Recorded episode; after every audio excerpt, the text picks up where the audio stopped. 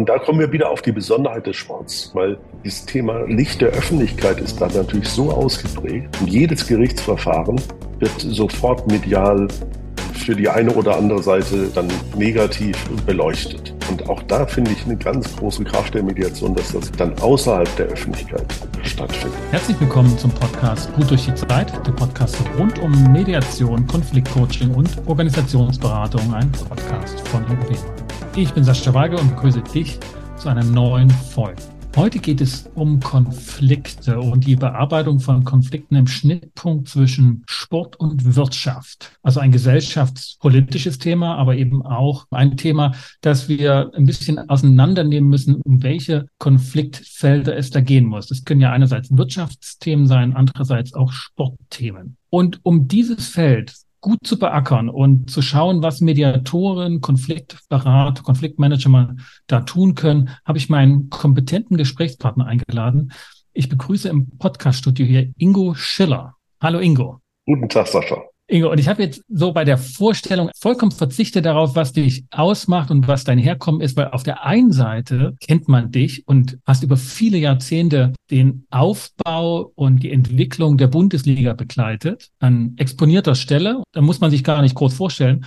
Und auf der anderen Seite, wenn man sich in diesem Feld nicht weiter interessiert, hat man wahrscheinlich von dir noch wenig gehört. Ja, ich glaube, das stimmt wirklich beides. Beides, ne? Entweder oder, so könnte man fast sagen.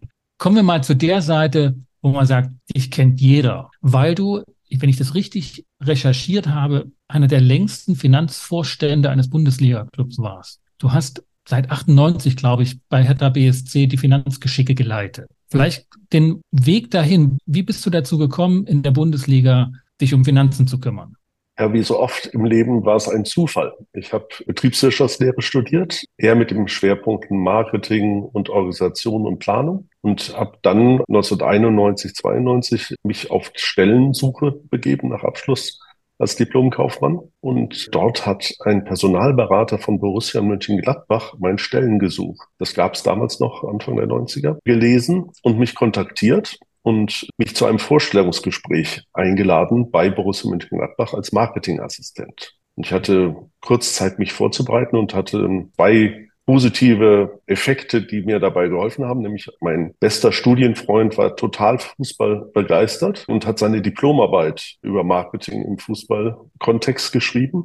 Und ein anderer Freund war der total, ich nenne es jetzt mal so, so verstrahlte Gladbach-Fan. Und mit den beiden habe ich mich dann zusammengesetzt ein Konzept geschrieben und das dann im Vorstellungsgespräch vorgestellt, ohne wirklich Ahnung zu haben natürlich. Aber auf der theoretischen Ebene war ich dann jedenfalls vorbereitet. Und das war im Februar 1992 habe ich dann meine Tätigkeit begonnen. Das war ja eine sehr Aufbruchzeit. Privatfernsehen ist in den Fußball eingestiegen. Pay-TV kam dazu. Die Champions League wurde eingeführt. Aber das Geschäftsfeld Fußball war nicht annähernd so entwickelt wie heute. Ein Kommiliton hat mich zum Beispiel gefragt, was machst du denn hauptberuflich? Als ich gesagt habe, dass ich jetzt Marketing für Borussia Mönchengladbach mache. Wenn ich jetzt aus heutiger Sicht mir heute das fußballwirtschaftliche Feld anschaue, kann ich mir kaum vorstellen, dass man Studenten, die frisch von der Uni kommen, mal ein Konzept schreiben lässt zum Thema Marketing im Fußball, sich das anhört und dann aufgrund dessen diesen auch einstellt. Also war das damals so ungewöhnlich, wie es heute erscheinen würde? Nein, das kann man genauso sagen. Ich wollte eigentlich entweder die Werbeagentur oder Unternehmensberatung. Das war so meine Einstiegsidee. Aber mich hat dieses Feld total fasziniert und das Thema und habe es auch bis heute nicht bereut, äh, dort angefangen zu haben. Im Nachgang stellt sich ja so dar, dass das schon die Anfänge einer, ich sag mal, Finanzialisierung des Fußballs in Deutschland und Europa waren, ne? mit die Champions League, die ich schon genannt hatte, aber auch, ich glaube, kurz nach oder kurz vor dem Bossmann-Urteil, wo dann auch nochmal die Clubs ganz anders mit ihren Spielern umgehen mussten, dass du diese Phase von Anfang an praktisch mitgeprägt hast oder mitbegleitet hast, am Anfang zumindest. Ja, eindeutig. Also das war genau diese Kommerzialisierung, die ja heute auch viel diskutiert wird, aber steckte damals in den Kinderschuhen. Wir haben dieses Feld entwickelt. Mal eine Vergleichszahl. Damals hat auf der zweiten Sponsorenebene eines Fußball-Bundesligisten ein Sponsor 50.000 D-Mark bezahlt. Also nicht Hauptsponsor, aber eine Ebene darunter. Also unvorstellbar pro Jahr 50.000 D-Mark. Wirklich doch sehr überschaubare Beträge. Und wir haben das dann entwickelt, haben eine Sponsorenpyramide entwickelt, haben verschiedene VIP-Bereiche gab es gar nicht. Wo würde ich heute hinkommen mit 50.000 Euro? Nehmen wir mal die Euro. Aber wo würde ich hinkommen, wenn ich jetzt sage, als kleine Firma, ich würde gern in einem Bundesliga-Club 50.000 im Jahr zukommen lassen? Da bekommst du ein paar Business Seats und vielleicht noch irgendein kleines Online-Tool oder ein Social-Media-Auftritt. Mhm. Ja? Und bist einer von 400 Partnern ja. Äh, dann auf dieser Ebene. Okay. Das hast du sechs Jahre gemacht bei Bundesliga München-Gladbach und bist dann direkt zu Hertha BSC gekommen. Ja, genau. Ich habe sechseinhalb Jahre bei Borussia Mönchengladbach gearbeitet, bin dann Marketingleiter und Vertriebsleiter geworden, habe die Geschäftsführung, die kaufmännische, den Stadionbau übernommen und dann kam im Winter 97, 98 die Anfrage aus Berlin, die hier eine Vakanz auf der kaufmännischen Seite hatten und ehrlich gesagt habe ich dann so getan, als ob ich überlegen müsste und, und zugesagt. Das war für mich wirklich ein toller Entwicklungssprung, der in Gladbach nicht möglich war. Ich hatte mich auch da intern beworben, wurde dann anders besetzt, was ja völlig in Ordnung ist. Und daher habe ich dann im Juni 98 dann meine Tätigkeit bei Hertha BSC äh, begonnen, damals noch im EV als auch dann Präsidiumsmitglied. Das war zwei Haupt- und zwei ehrenamtliche Präsidiumsmitglieder. Also auch wieder eine andere Welt, wenn wir über Rechtsform, Gesellschaftsform sprechen. Ich will noch kurz so ein bisschen diese Entwicklung auch ne, von Wirtschaftlichkeit im Fußball mit dir nachzeichnen, weil ich finde, es ist eine Vorbereitung auf das Thema dann, wie wir mit Konflikten da umgehen können, so einem speziellen Feld. War das von Anfang an geplant oder absehbar, welche Entwicklung da der, der Hauptstadtclub nehmen sollte oder dann auch tatsächlich genommen hat, was Kapitalisierung angeht, was sozusagen Außendarstellung und Sichtbarkeit in der Bundesliga. War das so im Plan angelegt oder hat sich das dann einfach auf dem Weg ergeben? dass hier ein ambitionierter Verein in Berlin ist. Die Bundesregierung ist nach Berlin gezogen. Es war ja auch so ein Berlin-Momentum, äh, wenn man mhm. da ans Jahr 1998 uns erinnern, dass da etwas Größeres entstehen kann und soll. Das war klar. Das Thema Kapitalisierung war damals noch nicht auf dem Radar. Die Rechtsformen waren auch noch gar nicht zugelassen. Das, das kam dann, glaube ich, zwei Jahre später, äh, dass halt auch Kapitalgesellschaften am Spielbetrieb teilnehmen können. Auch die Ausgliederung der Bundesliga in eine eigenständige Organisation, nicht mehr als unter Gruppierung äh, des DFB. Das sind alles Entwicklungen gewesen, die dann diese Kommerzialisierung und auch dann später die Kapitalisierungsmöglichkeiten erst eröffnet haben. Das ist mir zum Beispiel ganz empfallen. Das heißt, der Ligaverein, der ist dann erst entwickelt worden, der vom DFB abgekoppelt oder ausgegliedert wurde. Ausgegliedert, genau. Die 36 Vereine der ersten und zweiten Liga haben damals diesen Ligaverband gegründet als eigenständige Organisation, um halt auch der Bundesliga eine andere Stimme in der Öffentlichkeit und auch andere Kommerzialisierungsmöglichkeiten zu verschaffen. Ja, und das hast du dann knapp zwei Jahrzehnte gemacht. Ich glaube, 2018 bist du. Bis 2022, also über 24 Jahre. Über 24 Ja, bis letztes Jahre. Jahr. Da ist sozusagen dein Ausstieg, den du, man will ja fast schon sagen, rechtzeitig gewählt hast, jetzt erst vor kurzem geschehen, 22, also letztes Jahr. Ja, genau.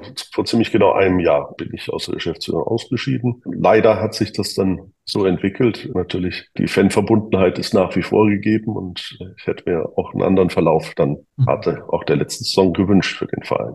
Ich muss zugestehen, ich habe das dann in den Phasen nicht mehr genau verfolgt. Selbst als, sage ich mal, Fußballkonsument ist das dann ein bisschen an mir vorbeigelaufen, obwohl man schon natürlich von Hertha BSC die Schlagzeilen kaum entgehen konnte. Das hat eher schon Wellen geschlagen. Ingo, du bist dann im Grunde genommen wieder aufgetaucht als Mediator. Du bist heute offiziell am Markt, wenn man so will, als zertifizierte Mediator. Du hast eine Ausbildung gemacht. Da habe ich mich so im ersten Moment gefragt, was hätte man dir denn noch beibringen können? In schwierigen Gesprächen diplomatisch vortastend zu agieren. Wohl wissen, dass es eine ganz andere Rolle ist. Aber vielleicht mal direkt, was hast du in der Mediationsausbildung für dich am meisten oder am, auch am neuesten sozusagen kennengelernt?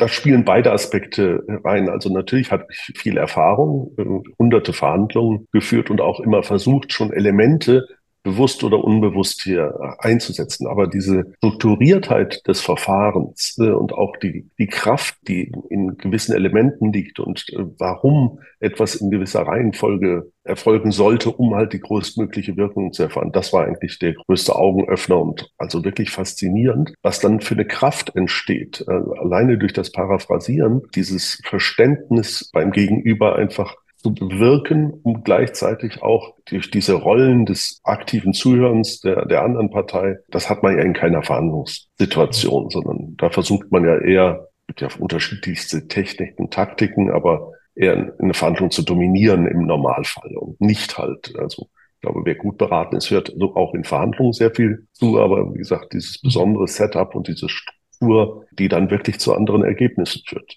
Und ich habe auch selber an zwei Mediationen schon teilgenommen während meiner Tätigkeit. Das hat mich schon auch dort als Mediant fasziniert, was für Lösungen möglich sind in Situationen, die eigentlich sozusagen so verfahren schienen, dass, dass es da kein Weiter gibt. Damit ich das nochmal verstehe, also teilgenommen als Mediator, als Co-Mediator? Nee, als Mediant. Ah, in, Schon in einer. Vor der Ausbildung, ja, ja. während meiner Tätigkeit für Hertha ah, Okay. Da konntest du also schon gucken oder, oder erfahren, was macht das auch für dich als Konfliktpartei aus, wenn da so ein neutraler, allparteilicher, aber sehr strukturiert vorgehender Moderator vorhanden ist.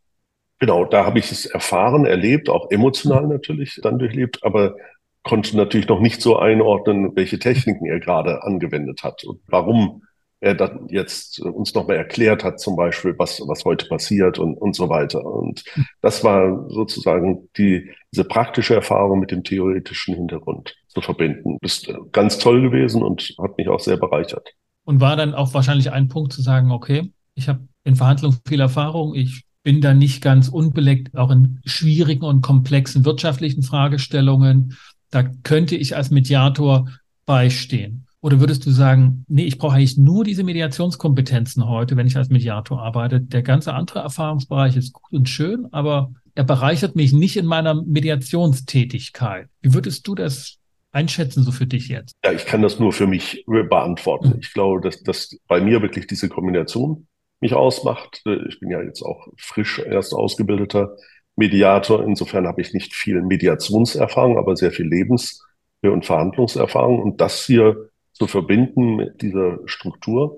Ich glaube, das kann für die Parteien, für die Medianten sehr hilfreich sein. Und dann noch das Sonderwissen um die Befindlichkeiten im Sport haben mich halt eigentlich dazu gebracht, das auch als einen der Schwerpunkte meiner Tätigkeit dann zu definieren und auch entsprechend dann anzubieten also gucken wir uns mal das Feld so ein bisschen an. Ne? Wir sind ja eingestiegen so mit einer sehr starken wirtschaftlichen Brille, jetzt auf Fußball geguckt. Wenn du von Sportmediation oder Wirtschaftsmediation die Fragestellungen, die sozusagen da aufkommen in Konflikt, kann man das gewichten im Sinne von, das hat mehr wirtschaftliche Fragestellungen, kann auch jeder andere Betrieb hat ähnliche Probleme, oder spielt das sportliche Element so stark in wirtschaftliche Entscheidungsfragen mit rein, dass man dieses Besondere, was man ja manchmal auch mit Zufall, mit, mit Glückssache, Tagesform und, und dem Sportsgeist, das ja doch einfach eine besondere Form auch von, von Motivation erfordert, dass das stärker mit reinspielt. Ich glaube letzteres. Wir haben insbesondere die Emotionen, die dort mit reinspielen. Und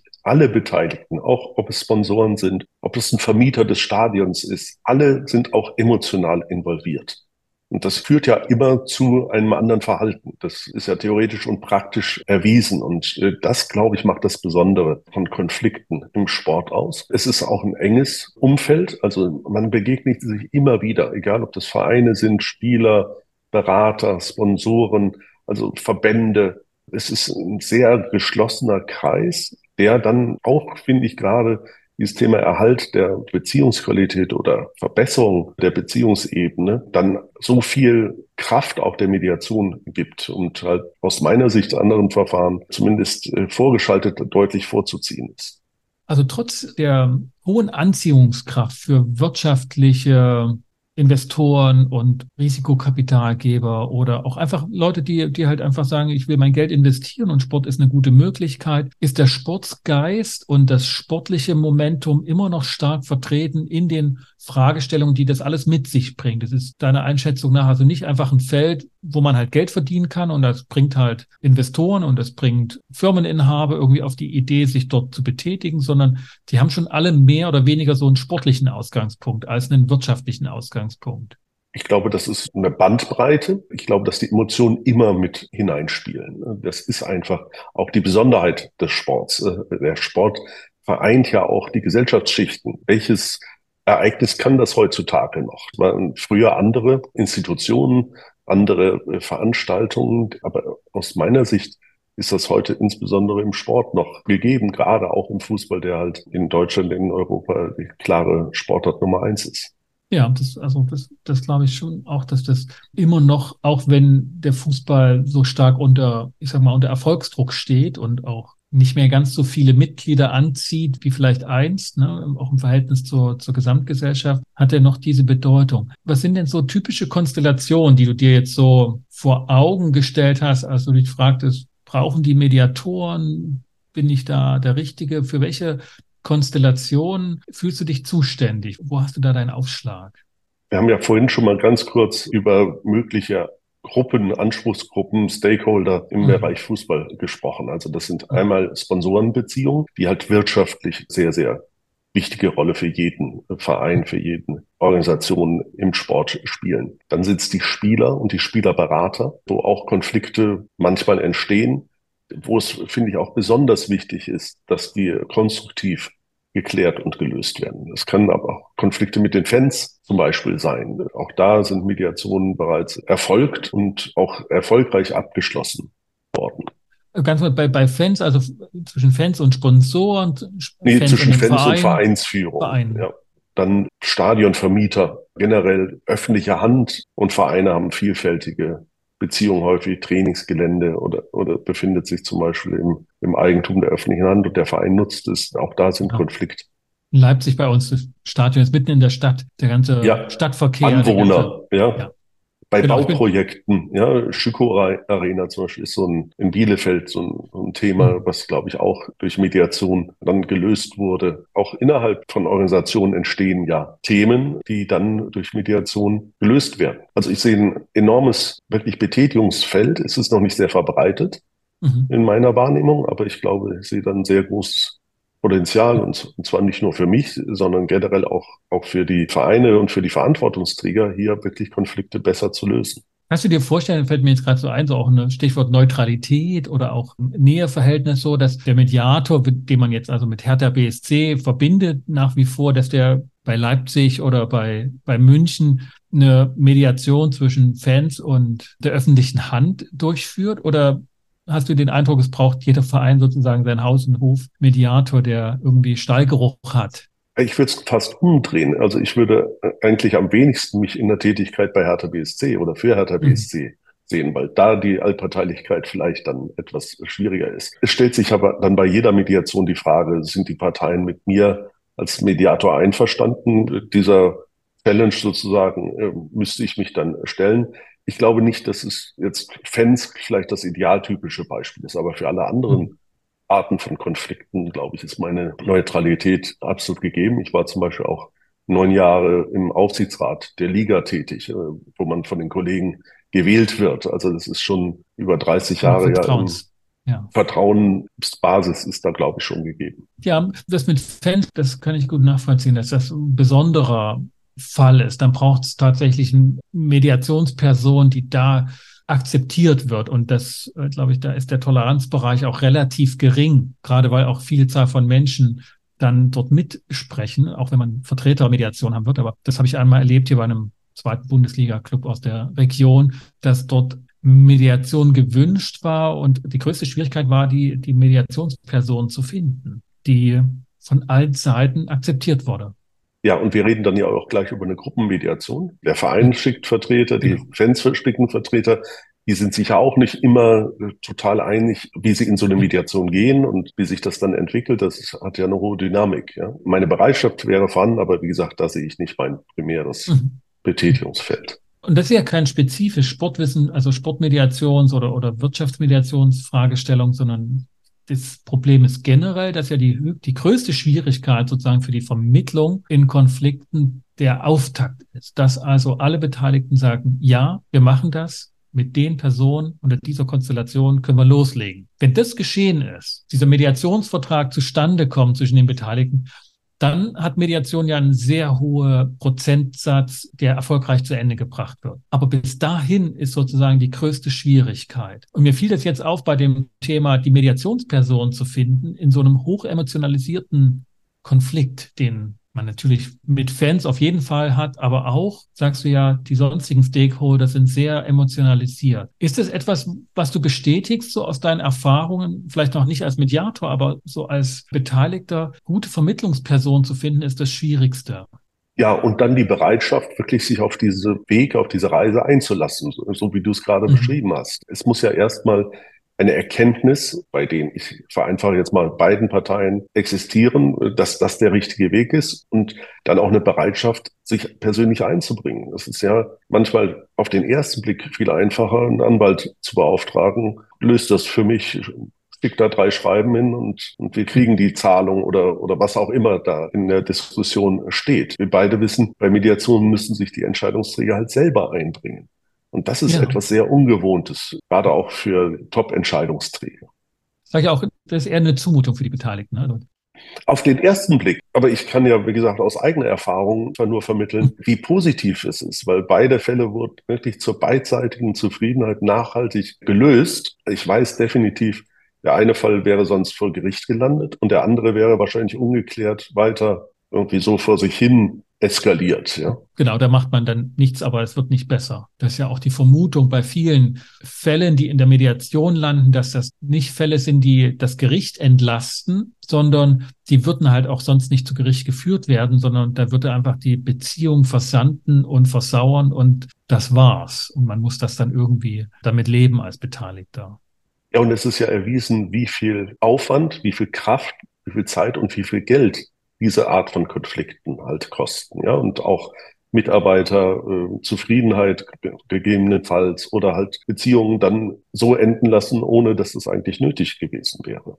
Ja, also von der Warte her auch, ne, weil gerade Mitarbeiter und Personal und Kontaktpersonen, also Zulieferer, weil das halt immer schwieriger wird, einfach nachzubesetzen oder auszutauschen, spielt die Zeit im Grunde genommen für eine konstruktive Konfliktbearbeitung und die eine Vermittlung bedarf. Also meine ganz sozusagen marketingorientierte, und da bist du ja sozusagen Experte. Wie gehst denn du an den Markt heran und sagst, also ich weiß, dass Mediation ein schwieriges Produkt ist, so ein bisschen wie eine Lebensversicherung. Ne? Darüber will man eigentlich nicht reden. Man hat auch nicht auf den ersten Blick sofort den Nutzen im Sinn und es kann einem keine Garantie geben, dass das ein Investition ist, sondern das habe ich dann in der Hand mit meinem Konfliktpartner, aber den erlebe ich ja gerade ziemlich, naja, destruktiv. Wie gehst du als Mediator ran und sagst, also damit das hier zum Erfolg wird, meine kleine Unternehmung als Mediator, worauf setzt du? Was ist dein, dein Marketing-Vorgehen? Also als erstes würde ich, da bin ich gerade dabei, dieses Thema einfach in den Sport zu tragen. Das ist mhm. etwas, was nicht sehr verbreitet war ich glaube auch sehr an die Zukunft der Mediation, gerade unter diesen Vorzeichen, die du gerade beschrieben hast, wie Geschäftsbeziehungen, wie Mitarbeiterbeziehungen eigentlich zukünftig wertgeschätzt werden müssen, um halt erfolgreich auch weiter am Markt äh, zu agieren. Und dann werde ich alle Möglichkeiten nutzen, Menschen, denen ich in den letzten 30 Jahren zusammengearbeitet habe, einfach davon zu überzeugen. Ich finde wirklich, dass kaum Konflikte gibt, die nicht geeignet sind, zumindest mal sich anzusehen, ob eine Mediation eine Möglichkeit der Konfliktlösung darstellt. Was ich auch anbiete, ist Verhandlungsbegleitung mit mediativen Kompetenzen. Also, dass man halt genau die, diese Sachen, die, die wir gelernt haben und die ich aus meiner Erfahrung mitbringe, dann hier halt anwendet, um zu sagen, was ist denn eigentlich jetzt das Bedürfnis der anderen Seite? Und es muss ja nicht dann immer eine Mediation im klassischen Sinne sein, sondern kann auch so ausgeprägt sein, um zu besseren Ergebnissen äh, zu führen. Das heißt, man kann dich als einseitigen Berater buchen, als Verhandlungshelfer, der dann aber sozusagen eine besondere Brille aufsetzt in der Verhandlungsberatung.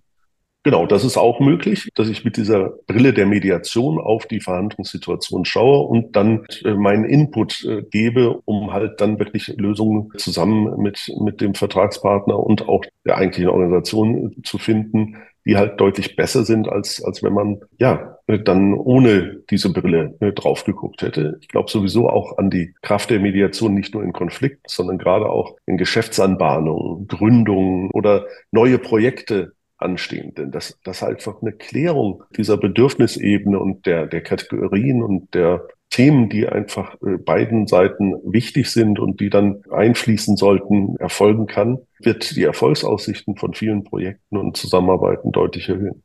Den Gedanken greife ich mal auf. Ich habe das hier mit einem Kollegen aus Stuttgart schon mal besprochen, mit dem Jörg Schneider-Brotmann. Der hat sozusagen das als Deal-Mediation ähm, das Buch habe ich gelesen. Ja. Das Buch, das Buch hast du gelesen. Ja. Der hat das aufgegriffen, auch aus amerikanischen Traditionen heraus, dass es eine kluge und auch mediative Vorgehensweise ist bei Projekten, langfristigen Projekten. Der Kollege macht das hauptsächlich so im IT-Bereich oder ist da sehr erfahren. Von Beginn an so eine neutrale, vermittelnde und strukturierende Verhandlungsperson zu installieren als Geschäftspartner. Und du hast ja auch eben Projekte ja in Gang gesetzt, wo man sagt, das, das sind über Jahre hinweg geplante Vorgehensweisen mit vielen Unbekannten und mit vielen Personen bestimmt. Ist das etwas, wo Mediation oder der mediative Gedanke einfacher gepflanzt werden kann und das aussichtsreicher ist, weil der Konflikt zwar noch nicht vorhanden ist, aber möglicherweise der gegensätzliche Gedanke, warum brauchen wir da jetzt noch einen dritten? Also wir sind doch, wir wissen doch, was alles dazugehört. Genau das sind die beiden Aspekte, die ich jetzt auch genannte, die sich so entweder nivellieren oder mal sehen, wer, welcher überwiegt. Also ich glaube, es ist sehr viel einfacher, jemanden da in dieser Phase dazu zu holen, auf den sich auch beide Parteien dann verständigen können. Aber ich glaube, es ist noch viel weiter weg bei den Menschen, überhaupt auf die Idee zu kommen, dann in solchen Vorprojektphasen oder in Gründungsphasen einen Dritten dazu zu holen. Das wird, glaube ich, eher der eigenen Kompetenz. Und, und wenn ich mich selber retrospektiv betrachte, war ich natürlich auch davon überzeugt, dass ich in der Lage bin, solche Projekte aufzusetzen und mit der anderen Seite zu verhandeln und äh, ja. in Gang zu, zu bringen. Ja. Ich wollte gerade sozusagen dein historisches alter Ego da ansprechen, ne? was du. Aber habe ich Gott sei Dank schon selber gemacht. Ne? ja, was hätte dich damals sozusagen überzeugt bei einem Projekt, das schon sozusagen über den Kopf fast hinaus gewachsen ist, noch zusätzlich zu denken. Also das ist ja nicht zusätzlich. Eigentlich soll das ja eine Hilfe sein, so ein Verhandlungshelfer. Aber wenn man das anbietet, kann ich mir gut vorstellen, dass die Projektbeteiligten und Verantwortlichen denken, ach, das ist ja noch eine zusätzliche Person. Da ist ja noch was obendrauf. Nicht nur finanziell, sondern was ist das für einer? Was hat er für Interessen? Was ist seine Aufgabe? Wie kriegt man das hin, dass das nicht als zusätzliche Komplexitätssteigerung wahrgenommen wird, sondern ah, das entlastet mich.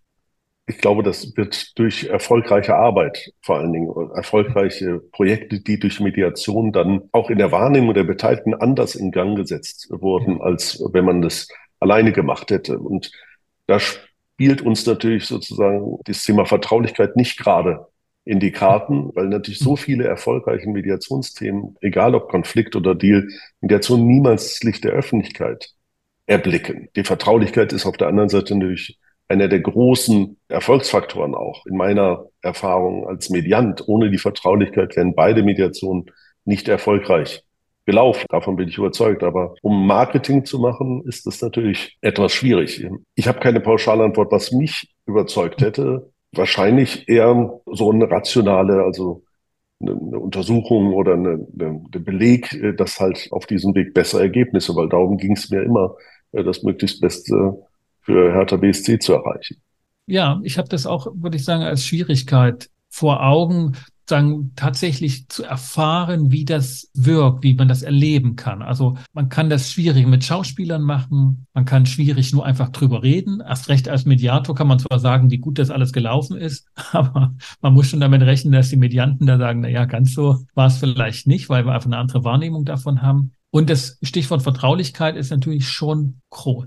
Ich habe noch eine andere These. Ich weiß nicht, ob du sozusagen da, das ähnlich siehst. Auch Mediatoren fällt es schwer, von ihrer Arbeit zu erzählen, weil sie gar nicht wissen, wie andere Kollegen arbeiten. Wir wissen zwar aus Ausbildungen, wie mhm. das sich so, also wie man drüber redet oder wie man das so vielleicht sich gegenseitig erzählt. Wir sehen ganz wenig auch Mediatoren arbeiten, außer mal in der Co-Mediation, wo wir mitwirken. Das stimmt. Das ist ein Aspekt, den ich vorher gar nicht so präsent hatte. Aber ja, Mediation ist, ist etwas, was hinter verschlossenen Türen stattfindet. Co-Mediation ist aber auch immer dann noch eine besondere Rolle. Ne? Dann bin ich ja der agierende Beobachter und ja, kann mich auch nicht auf die Beobachtung konzentrieren, weil ich ja andere Aufgaben habe.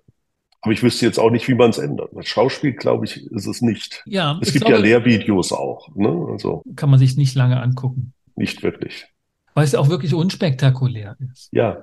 Es ist ja unspektakulär, liebe Zuhörer und Zuhörer, ehrliche Wort gesprochen, es ist unspektakulär. Aber nicht als Beteiligter. Das stimmt. Ja, ja also okay. da, da, da passiert ja ganz sagen. viel in einem. Genau. Ja. Das hab, ich habe auch schon Mediation mitgemacht. Da sind wir übrigens fast Ausnahmen. Es gibt über die Hälfte der Mediatoren haben keine eigene Mediation als Konfliktpartei durchgeführt, was eine besondere Fußnote sein sollte. Da ist natürlich was ganz anderes. Es ist, macht natürlich Spaß, also zu mediieren und ist eine, eine wunderbare Aufgabe.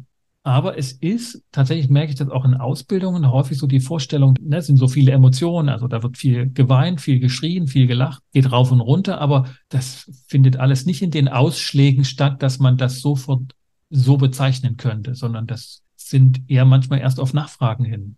Ja, und oft passiert es ja auch nach den eigentlichen Sitzungen. Also zwischen den Sitzungen ist, ist jedenfalls bei unseren Mediation ganz viel passiert. Ja? Weil man tauscht man sich nochmal mit den Kollegen aus und arbeitet ja auch immer an Lösungen. Ja, das ist ja auch die Kraft, finde ich, dass, dass man immer denk, für die andere Seite anfängt mitzudenken, was ja vorher in der Konfliktsituation halt nicht der Fall war.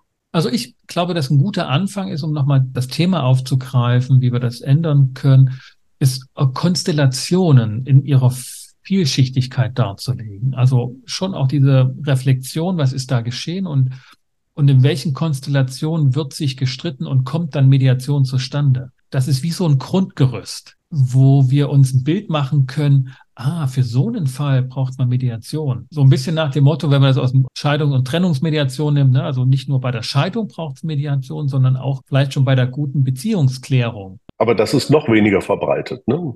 Das wüsste ich jetzt. Äh, das, bei der Beziehungsklärung, ja. meine ich, ist es noch weniger ja. verbreitet. Genau, da geht man dann doch eher noch zum Therapeuten, zum Paartherapeuten. Ja. So als, als Herkunft und bescheinigt sich damit sozusagen, bei uns ist es schon wirklich ganz weit schlimm, dass man eine Therapie benötigen. Das könnte man einfacher haben oder niederschwelliger, aber tatsächlich ist das eben nicht der einzige Faktor, dass es niederschwellig ist, sondern es ist schon auch eine hohe Hürde. Und es muss überhaupt bekannt werden. Es ist ja, ja. in anderen Ländern ist ja Mediation auch anders wahrgenommen, was ich jetzt ja. so recherchiert habe. Ja, also, also Österreich, USA, ja. das sind ja. so Paradebeispiele, wo einfach das geübte Praxis ist. Das sind zwei gute Vergleichsländer, die du da nennst, Österreich und Amerika. Österreich wird ja sehr reguliert und dadurch sehr ja. von der öffentlichen Hand sehr stark auch gefördert, ja, mit öffentlichen Mediatorenlisten. Die kriegen alle ihren Titel und darauf wird geachtet. Sozusagen im Vergleich zu Amerika, wo ich glaube, das ist eher so dort die Frage des Zugangs zum Recht, der dort ja, schwieriger ist, dass da Mediation so entwickelt und Fuß gefasst hat.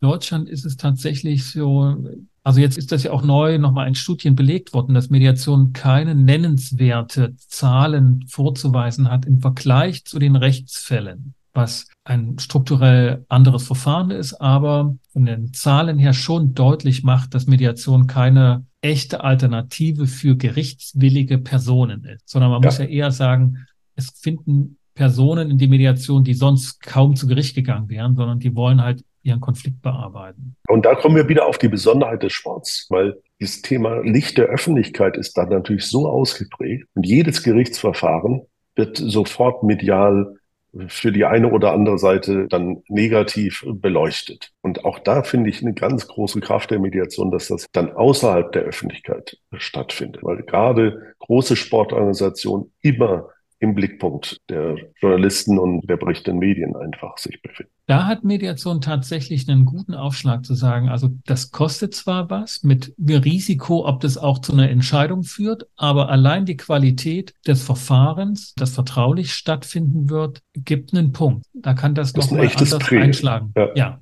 Immer mit dem Risiko natürlich, dass es trotzdem was nach außen dringt. So, ne? Also da braucht es jetzt Erfahrung, dass das was gebracht hat. Und da reicht ja manchmal schon, dass man einfach weiß, Ah, das hat im Wege einer Mediation funktioniert. Mehr Informationen benötigt es dann gar nicht. Gut. Ingo, jetzt haben wir so ein bisschen angesprochen, so, ne, wie du dahin gekommen bist, dass du dir das jetzt überlegt hast und jetzt als felderfahrener Fußball- und Finanzexperte dich da als Mediator aufgestellt hast. Was haben denn deine Kollegen, dein Netzwerk gesagt? Was bist du jetzt Mediator? Nein, im Gegenteil, sehr, sehr positive Reaktionen. Oft habe ich gehört, das passt sehr gut zu dir was, mhm. was meine Persönlichkeit betrifft, weil ich doch eher der ausgleichende Typ bin. Und das wurde mir dann eigentlich direkt äh, zugeschrieben und habe mich auch sehr gefreut. Es war also wirklich äh, zig Reaktionen auf mein Posting gab, die mich dann auch äh, bestärkt und bestätigt haben, diesen Weg konsequent weiterzugehen. War das das Posting jetzt auf den sozialen Medien, was erst weiß nicht, zwei, drei, vier Wochen her ist? Ja, genau, am 13. September. 13. September. An die Öffentlichkeit gegangen, ja. Was war deine Vorstellung, was passieren wird? Also wie bist du da rangegangen? Ich hatte keine konkrete Vorstellung, aber war wirklich positiv überwältigt von der Vielzahl der Reaktionen und auch der Eindeutigkeit, die mir doch den Rücken gestärkt haben auf diesem Weg. Und vielleicht noch in die andere Richtung. Du hast ja Mediatoren auch kennengelernt. Mediatoren, die, sage ich mal, nicht 20 Jahre im Finanzvorstand und in der Öffentlichkeit standen, die vielleicht auch in ihrem Erleben von Konflikten auf kleinerer Basis sozusagen Erfahrungen hatten. Wie hast du die erlebt? Wie die an Konfliktvermittlung herangehen? Ich finde generell die, diese Vielfalt, die die Mediatorenlandschaft sozusagen hergibt, sehr positiv und faszinierend. Auch in unserer Ausbildung hatten wir ganz verschiedene Lebenshintergründe von Studentin bis zu jemandem, der zehn Jahre älter war als ich und Steuerberater gearbeitet hat. Diese Vielzahl an Erfahrungen überzeugen mich, dass es halt nur darum geht, den richtigen Konflikt und den richtigen Mediator zusammenzubringen. Ob jemand erfahren ist in einem Bereich oder andere Erfahrungen gemacht hat oder halt auch mit der Frische an so eine Aufgabe herangeht. Das kann für die unterschiedlichen Situationen halt dann die jeweils passende Lösung sein. Ich bringe mich immer als Mensch ein. Das habe ich in meinem Berufsleben bisher immer so gemacht und das wird auch hoffentlich dann, oder bin ich überzeugt, dass es das dann auch möglich ist, das als Mediator weiterhin zu machen.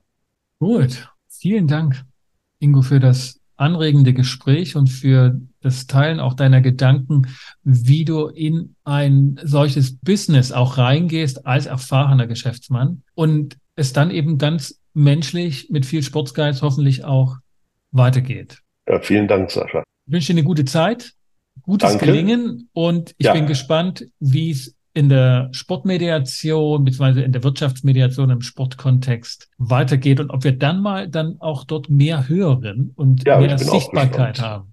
Das war mein Gespräch mit Ingo Schiller, ehemaliger Finanzvorstand des Bundesliga-Clubs Hertha BSC und heutiger Mediator, ausgebildeter, zertifizierter Mediator, frisch am zertifizierten Mediatorenmarkt aufgestellt, der sich im Bereich von Wirtschaftsmediation im Sportkontext oder auch Sportmediation im weitesten Sinne positioniert hat, der viel Erfahrung mitbringt und diese jetzt in seinen Mediationsdiensten stellt. Wenn dir diese Folge und der Podcast insgesamt gefallen hat und du auch möchtest, dass andere diesen Podcast finden, dann hinterlass doch ein Feedback auf Apple Podcast und auf Google Business. Hinterlass dort eine 5-Sterne-Bewertung, damit anderen es leichter fällt, diesen Podcast zu finden. Und auch ich würde mich darüber sehr freuen. Ich bedanke mich bei dir und bei all anderen, die wieder mit dabei waren. Ich wünsche beste Grüße und bis zum nächsten Mal. Kommt gut durch die Zeit. Ich bin Sascha Weige, euer Host von Inkofema, dem Institut für Konflikt- und Verhandlungsmanagement in Leipzig und Partner für professionelle Mediations- und Coaching-Ausbildungen.